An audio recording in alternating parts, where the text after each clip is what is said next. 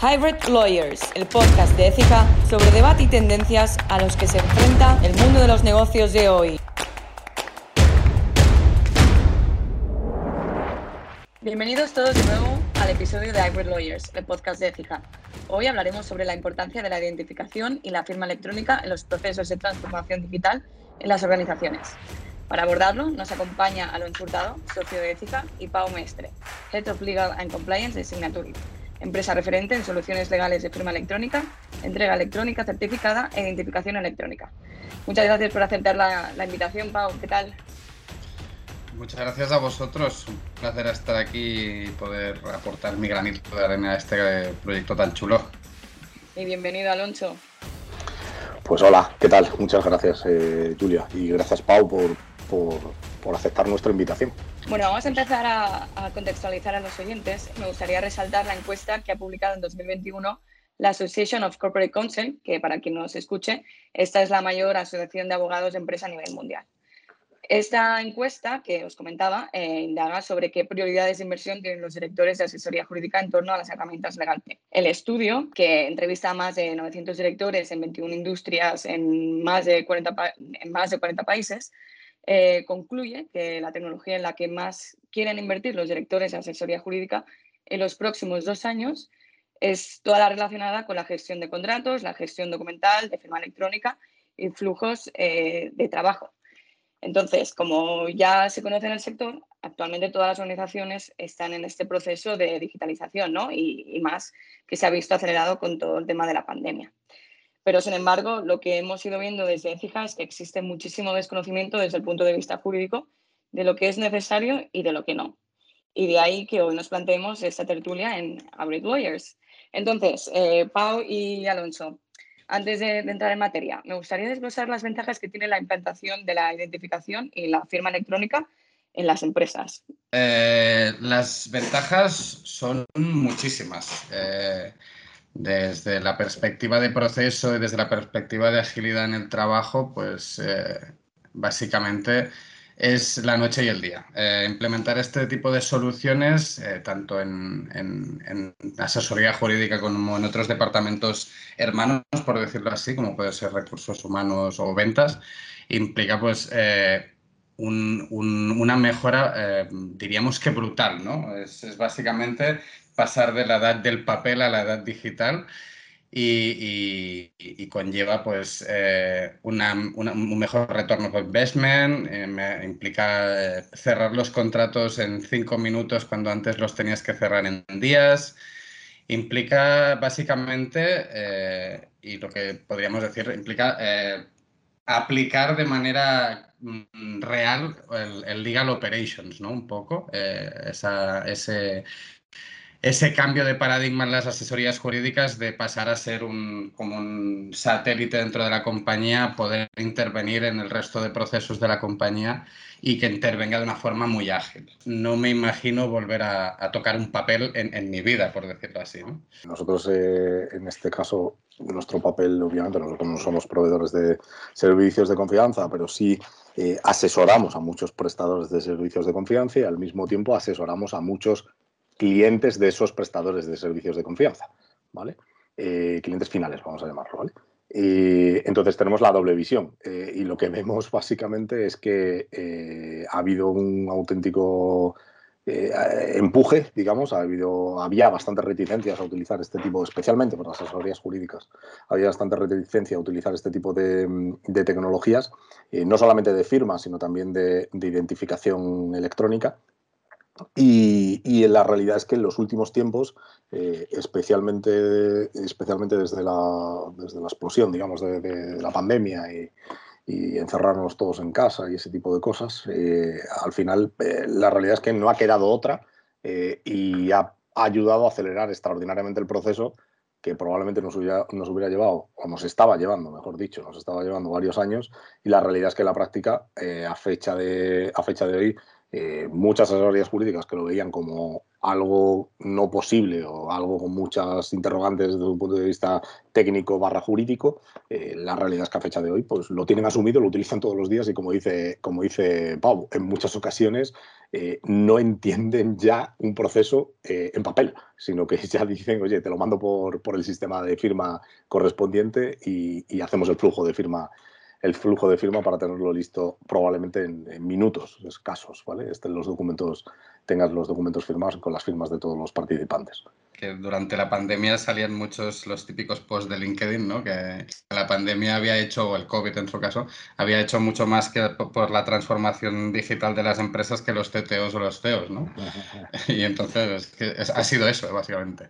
Alonso, decíamos al principio de la tertulia que había mucho desconocimiento jurídico en torno a los requisitos eh, legales tanto de la identificación electrónica como de la firma.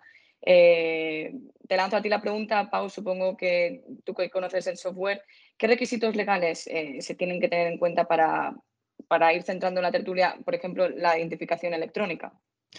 Bueno, a, grosso modo, los requerimientos legales vienen dados por el reglamento de AIDAS, que es un reglamento de 2014, que ya obviamente estaba de aplicación. Ya sabemos que los reglamentos son de aplicación directa en los Estados miembros y ahí pues, eh, pues se regulan los diferentes niveles de seguridad de la identificación electrónica y los diferentes tipos de identificación en las firmas electrónicas.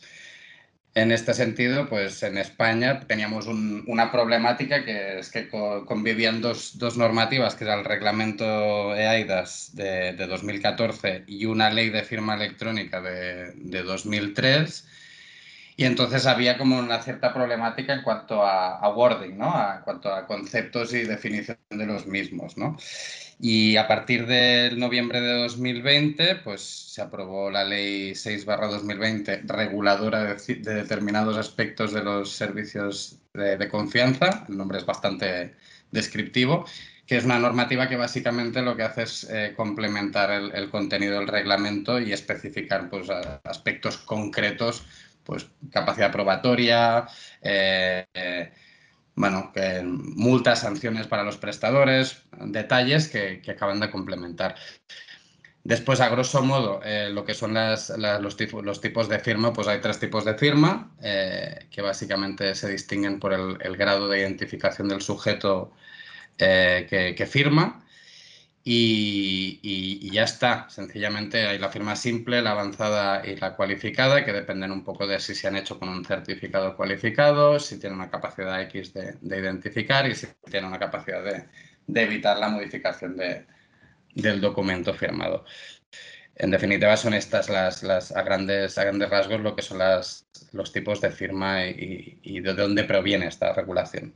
Eh, digamos, si entramos dentro del concepto, digamos, de, firma, firma digital y firma electrónica también, ¿vale? Eh, realmente es un concepto legal, está, está definido legalmente. Eh, tenemos tres tipos de firmas electrónicas, firma electrónica simple, avanzada y cualificada.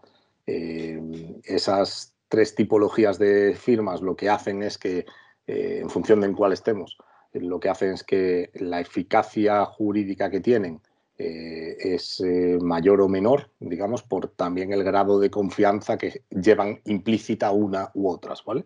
Eh, y las garantías, y por tanto también las garantías que llevan asociadas. En, el caso de la firma simple sería la más sencilla, la más básica y en la que menos garantías tiene, pero no por esto dejan de ser válidas, son perfectamente válidas y, están en manos de los jueces, o en su caso los funcionarios correspondientes, la valoración de, si, de, la eficacia jurídica que le, que le, otorgan, por así decirlo. ¿vale? Eh, lo mismo ocurre con la avanzada, la diferencia es que la avanzada es superior desde un punto de vista de seguridad y de eficacia jurídica superior, porque garantiza la integridad, eh, garantiza eh, la, en, un alto grado de confianza se garantiza la identidad, aunque no plenamente, pero sí se garantiza la identidad de quien está firmando. Y por último, la, la máxima, digamos, que es la cualificada, que es la que, mm, digamos, menos, menos posibilidades, de, menos derivadas podemos encontrar, ¿vale? Lo que es firma cualificada es solamente un tipo de firma y esa firma eh, es la que garantiza y la que provoca eh, en la práctica una inversión de la carga de la prueba. ¿vale? Desde un punto de vista procesal, hablando desde un punto de vista procesal, provoca una inversión de la carga de la prueba, de tal forma que yo no tengo que demostrar que mi firma ha sido adecuada, sino que por defecto se entiende que mi firma es adecuada siempre y cuando la haya hecho con una firma cualificada. Ojo, admitiendo por lo contrario, ¿eh? no estamos diciendo que sea una, una prueba plena como, como en ocasiones eh, leemos por ahí. Eh, simplemente eh, admite prueba en contrario y se produce esa inversión de la carga de la prueba. Eso, muy resumidamente, sería eso, ¿vale?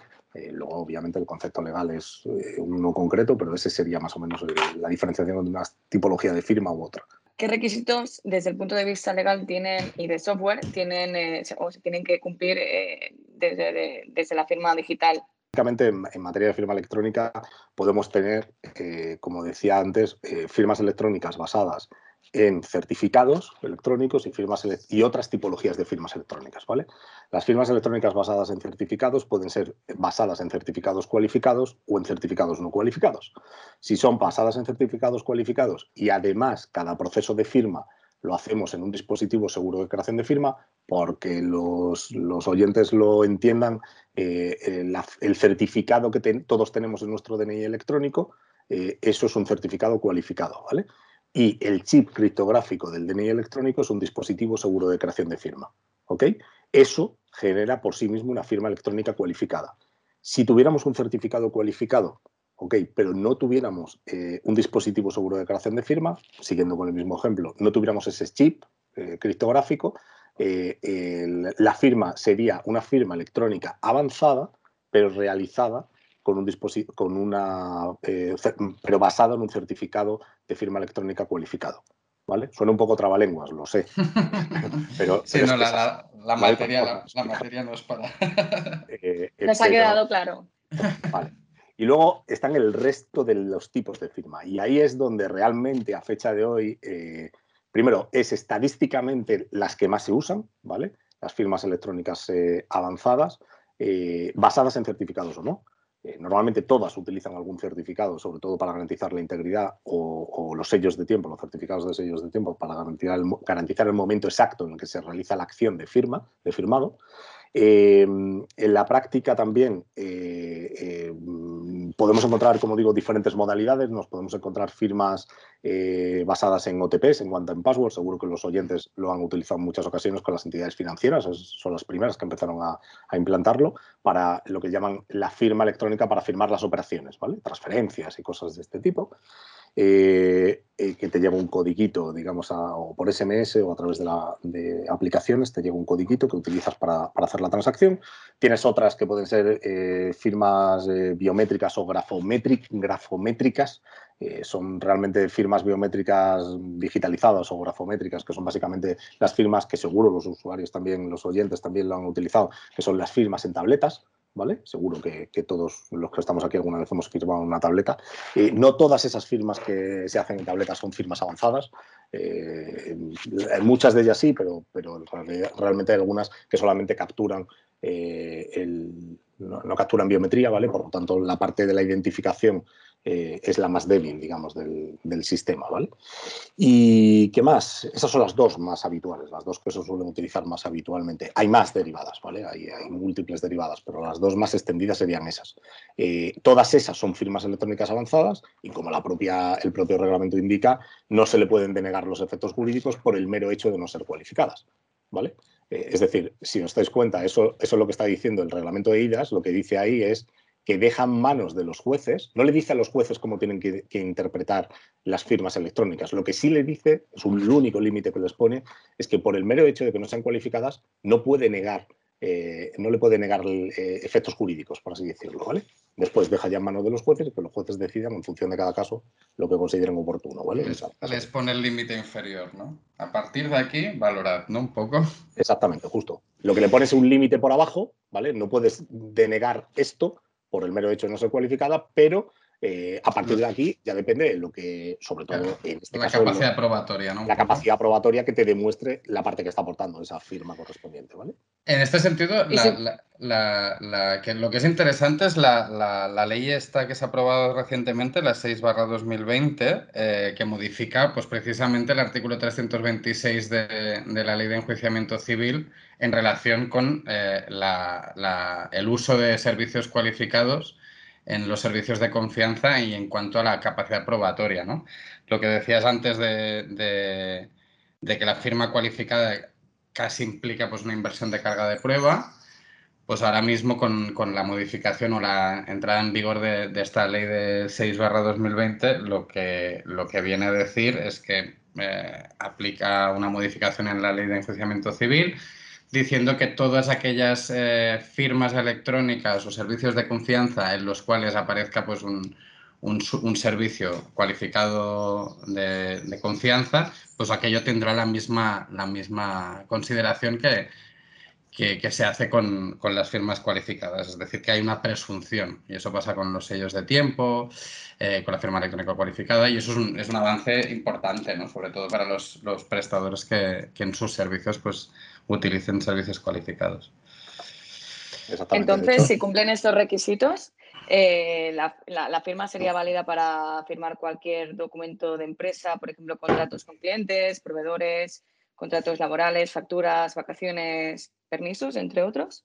Eh, exactamente. O sea, de hecho, eh, básicamente, poco a poco Aquí, aquí realmente el, problema no suele plantearse entre los tribunales, ¿vale? Suele plantearse más, el problema me refiero al conflicto, la interpretación suele plantearse más en vía administrativa, ¿vale? Eh, estoy recordando, por ejemplo, en vía laboral, eh, con problemas con conflictos con inspección de trabajo, en los cuales ponían en duda si una firma biométrica digitalizada en tableta era válida para, no sé, para no sé qué procedimiento, procedimiento, no sé, un contrato laboral, imagínate, ¿vale? Un contrato de trabajo. O una firma con OTP, me da igual. Entonces, eh, eso poco a poco se ha ido evidenciando, después de múltiples inspecciones y múltiples informes y múltiples recursos, se ha ido evidenciando que efectivamente son sistemas que son válidos. Vamos, son tan válidos como el que el Ministerio de Trabajo tiene en el publicado en el BOE y que ellos internamente para determinados procesos utilizan firmas electrónicas eh, eh, hechas en tabletas, ¿vale? grafométricas o como las queramos llamar. Eh, con lo cual, eso ha ido evolucionando. Eso antes no era así, ¿vale? pero recientemente o relativamente recientemente se ha publicado en este sentido. ¿vale? Entonces, la realidad es que, como digo, realmente el conflicto se suele plantear más en vía administrativa, pero en ese, la realidad es que la práctica a fecha de hoy eh, está reduciéndose bastante la conflictividad. Poco a poco se ha ido reduciendo bastante la conflictividad. La, problemática ha pasado de, estar en, sede judicial a, estar en sede administrativa, pero es una cuestión de, falta de conocimiento. O sea, la, normativa es muy clara. Es lo que decía el COVID, lo que nos ha, lo que nos ha llevado es adoptar la firma electrónica y los servicios de confianza como de forma muy orgánica y, bueno, muy orgánica no, como muy integrada, por decirlo así, y, que y, que nadie ponga en duda nada. Si, si a un caso te pondrán eh, o te exigirán algún otro medio añadido, pero nunca te pondrán en duda la validez jurídica. Yo siempre, fíjate, siempre he visto que gran parte del problema, particularmente en las asesorías jurídicas, eh, venía derivada, eh, principalmente, venía derivada de la directiva anterior. La directiva anterior hablaba de que la única firma electrónica, no, lo decía así, pero, pero la redacción parecía que te llevaba a que la única firma electrónica que era equiparable a una firma electrónica manuscrita, eso sí lo decía, era eh, la firma electrónica eh, en aquel momento reconocida, ahora cualificada, ¿vale? Eh, a veces es, curioso, ¿no? Como que la directiva del 99 se, aplica, se transpone en, la ley del, del 2003 y después tenemos un reglamento de 2014 que es el desconocido y todo el mundo como que, bueno, todo el mundo, hay, compañeros o compañeras que se remiten a la ley del 2003, que es una ley que, que es de hace casi 20 años, ¿no? Eh, y que precisamente decías eso, ¿no? Lo de, lo de la, la, equivalencia a la firma manuscrita. Y ese, y ese es otro debate, ¿no? La, la, firma manuscrita, ¿por qué tiene que valer más que una simple, ¿no? dependiendo de la simple, ¿no? Un poco.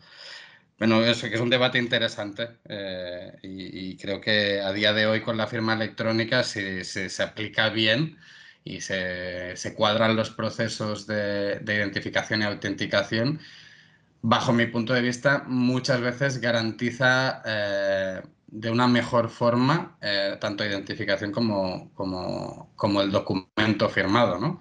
A veces tenemos esa, esa costumbre de todo aquello firmado a mano, pero, pero a quién no le ha pasado, ¿no? Yo en despachos anteriores lo, lo, típico de, circular un acta o de firmar y, enviarlo por correo, eso en absoluto te garantiza nada y eso a la gente le daba pues mucho valor o, lo, aplicaba con criterio de normalidad, ¿no? Y a día de hoy, pues con una firma tanto simple como avanzada, pues tienes muchas más garantías, muchas más pruebas eh, en el proceso de que aquella persona es la que hay, es la que, ha, la que ha firmado y de que el documento no se ha modificado. Es un poco el cambio de chip, ¿no? Y ayuda a hacer las cosas que antes tardabas un montón, hacerlas en, en, poco tiempo y con las mismas garantías, incluso te diría que mucho más. Wow. Entonces, ¿cuál es el mayor reto o dificultad que veis que, que, tienen las empresas a la hora de implementar un software de identificación y firma digital?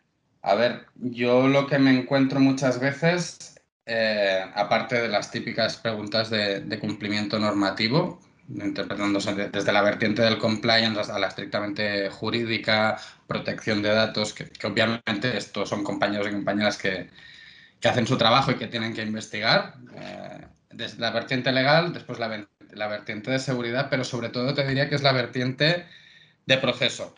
Eh, la vertiente operativa, ¿no? por decirlo así. Muchas veces, eh, claro, son sistemas en los que hay que reconfigurar las, metodologías de firma, hay que reconfigurar pues, las personas que aprueban, eh, el flujo del documento. Y eso, al fin y al cabo, es lo que realmente más transforma la organización. ¿no? Eh, la legalidad es una, la seguridad es una, y una vez comprobado eso, lo que realmente importa a la organización es, cómo, ¿no? Eh, y aquí sí que algunas organizaciones, obviamente también depende mucho de, la dimensión de, la organización y también del departamento que, quiera aplicar esta, solución, pues es donde encuentras eh, el mayor reto, ¿no? Eh, ya no es una cuestión estrictamente jurídica, sino una, una cuestión operativa eh, y operacional, o sea, cómo funcionan los flujos dentro de la compañía. Yo, yo mi, lo que yo veo, ¿vale? O sea, por, sobre todo peticiones que nos hacen, ya sean fabricantes o clientes finales, eh, yo lo que, lo que yo identifico básicamente es que, sobre todo, y esto queda mal que yo lo diga, pero pero bueno, es la realidad. Eh, donde veo más obstáculo todavía es en las asesorías jurídicas. Eh, la gente de negocio lo tiene claro, de las áreas de negocio. La gente de las áreas de tecnología y sistemas lo tienen claro porque conocen perfectamente cómo, funciona, cómo funcionan estas tecnologías y las garantías que nos aporta sobre las garantías eh, físicas, digamos. y también conocen los riesgos, obviamente, porque no estamos, tampoco vamos a decir que, que esto sea el santo grial y que, y que esté libre y exento. El, riesgo cero no existe, ¿no? Exacto, eso es obvio y, siempre todos lo, lo, tenemos que asumir, igual que no existe en el proceso físico, en el proceso presencial, en el proceso manual.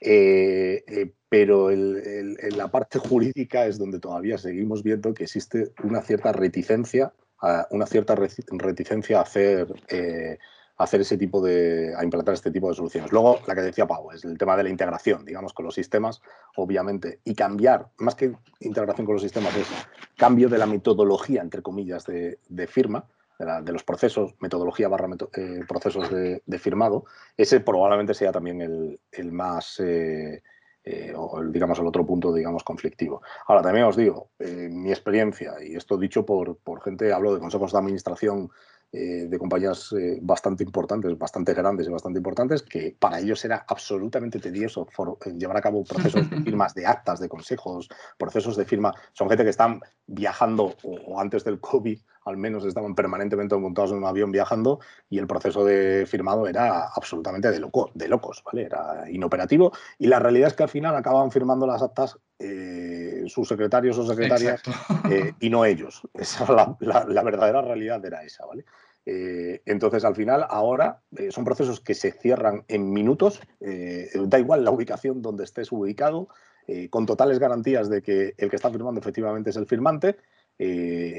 Totales me refiero, sigue existiendo un riesgo de que pueda haber una suplantación de identidad, obviamente, pero existen medios para poder reducir esos riesgos suficientes, ¿vale? Y, por supuesto, ¿esto en qué redunda? Pues redunda en una mayor eficacia, una mayor seguridad, una mayor coherencia y una mayor eh, eficiencia, digamos, del, proceso. ¿Vale? ¿Y hay más riesgos aparte de, la, de la suplantación de, identidad? Así yo, a, grosso modo, bueno, riesgos hay en todas las vertientes que, aplican a la solución, ¿no? Eh, o a la solución de firma electrónica o al proceso de firma electrónica, pero mm, riesgos graves, yo eh, cuando se trata, hablo por, mi experiencia siendo un, proveedor cualificado que te ves auditado eh, cada año, que tienes sistemas, pues, de, sistemas de gestión de la seguridad de la información, que tienes formación en los empleados, que los servicios, eh, las infraestructuras son robustas. El riesgo, mm, más allá del uso que le pueda dar el, firmante o el usuario final, el riesgo inherente a la plataforma es realmente reducido. O sea, no, no, no, no, no le veo yo problema en este sentido. Eh, la otra cosa que has comentado antes, Alonso, que me ha hecho, me ha hecho reflexionar, el, el, tema de las asesorías, asesorías jurídicas. ¿eh? Es realmente cierto que, que, los compañeros y compañeras tienen, eh, tienen ciertos, ciertas dudas, más que nada. ¿no? El, el tema de, de, introducir este tipo de herramientas, yo creo que ha coincidido con el, con el boom, ¿no? un poco de, de la transformación digital de la, del sector y de la profesión que somos, bueno, somos, no sé si decir son, somos o son, eh, un, sector en el cual eh, toda la, integración o el uso de nuevas tecnologías es una cosa como casi secundaria. Y, sí que es cierto que, volviendo a lo del COVID, ¿no? esta, esta pandemia lo que ha hecho es que precisamente las asesorías jurídicas eh, tengan cada vez más apertura de miras y, están más eh, dispuestas a, integrar sistemas como el de la firma electrónica, ¿no? Un poco el cambio de mentalidad, un poco de, la transformación del sector y de la profesión jurídica, ¿no? Es, bastante interesante. Pau, Alonso, eh, antes de despedir el podcast, porque se nos va un poco el tiempo, me gustaría lanzar a los oyentes pues eh, recomendaciones para, para aquellas empresas que están en este proceso de digitalización y que tienen que dar con herramientas que les ayuden, ¿no? ¿Cuáles serían las recomendaciones que, daríais? Eh, pues básicamente eh, pensar bien los flujos de trabajo, eh, cómo ordenar el documento, por decirlo así, o, el flujo de trabajo del documento, quiénes son los validadores, por, qué departamentos va a pasar, es decir, lo que es el circuito del, del documento eh, hacer un buen análisis eh, técnico-jurídico de, la solución y sobre todo que, no tengan miedo, que esto eh, ha venido para quedarse y que, ya, no, es el futuro, es el presente y que los beneficios en cuanto a tiempo y en cuanto a, negocio sobre todo son son son súper grandes y que van a mejorar mucho eh, su día a día, ¿no? el, desempeño de sus labores y sobre todo la descarga de aquellas eh, tareas casi administrativas que, representaban los, documentos en papel ¿no? y su firma.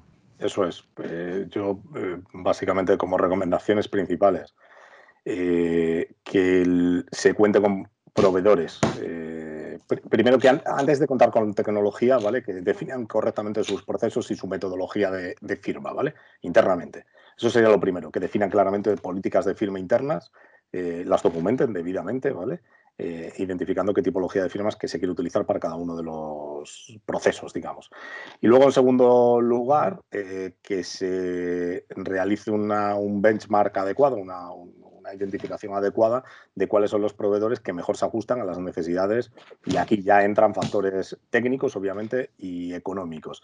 Eh, eh, proveedores que podrían ser cualificados o no cualificados. También les, destacaría también que en muchas ocasiones eh, no se dejen llevar por el mero hecho de que el proveedor te diga que es un prestador de servicios cualificado si no es cualificado para el servicio concreto que tú vas a utilizar. ¿Me explico? Es decir, eh, si, el proveedor de servicios que vamos a utilizar es un proveedor de servicios para emisión de sellos de tiempo y realmente el servicio que nosotros vamos a utilizar, aunque lleve sellos de tiempo, eh, es un servicio de entrega electrónica certificada o es un servicio de eh, custodia de documentos, eh, realmente lo ideal es que estén cualificados para esos servicios, no para otros servicios. ¿vale? Y por supuesto, como, como he dicho antes y he recalcado, no por el mero hecho de ser cualificado, tienen que ser digamos, descartados, perdón, no por el mero hecho de no ser cualificados, deben ser descartados, ¿vale? Como, como proveedores correspondientes. Si puedes tener un cualificado y te lo puedes permitir, que obviamente son procesos más caros, eh, proveedores más caros, pues obviamente adelante. Si el proceso de negocio que tienes es de baja conflictividad y, existe un escaso riesgo eh, asociado al mismo, pues probablemente a lo mejor te puedas permitir eh, eh, tener menos inversión en el proveedor correspondiente y irte a lo mejor un no cualificado, pero que te va a dar garantías desde un punto de vista técnico, son las mismas garantías o muy semejantes a las que te está dando el, el cualificado. ¿vale? Esto ya depende de para qué tipo de servicios sería mi recomendación. ¿vale? Eh, obviamente, si no tienen eh, internamente eh, a nadie con conocimientos para hacer esto, pues lo normal que suelen hacer la mayoría de las empresas es contratar a entidades como nosotros o otros, otras entidades proveedoras de servicios que, con, las que competimos habitualmente. tampoco hay tantas, pero, bueno, básicamente la realidad es que no hay, muchas, es algo objetivo. No, no, existen muchas, pero es una, una muy buena forma de, digamos, estar seguro de que lo que estás haciendo es lo que tienes que hacer y lo correcto, digamos. Alonso, Pau, tengo que despedir ya el podcast, se nos va el tiempo. Hoy hemos despejado las dudas que existen en torno a cómo implementar la identificación y la firma electrónica en las empresas, herramientas que están transformando, como ya decíamos, la digitalización de las empresas y que ya no, no son el futuro, sino que son una realidad. Todo un lujo tener a Alonso Hurtado, socio de Fija, hoy con nosotros. Muchísimas gracias. Y Pau Maestre, Head of Legal and Compliance de Signatory. Muchísimas gracias y nos vemos en el próximo episodio. Hybrid Lawyers, el podcast de ética sobre debate y tendencias a los que se enfrenta el mundo de los negocios de hoy.